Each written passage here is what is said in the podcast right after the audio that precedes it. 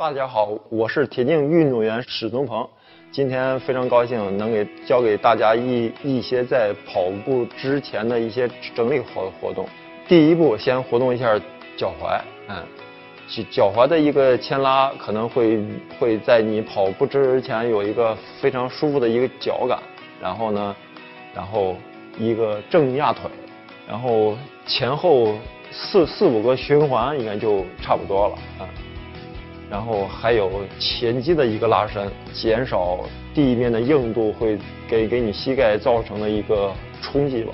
然后还有膝盖的一个转动啊。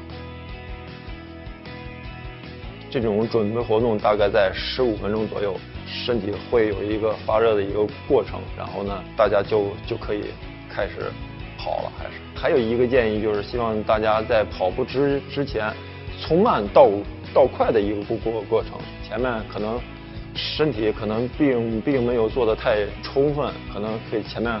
跑得慢慢一些，然后到后后面感觉自个儿汗已经出来之后，然后再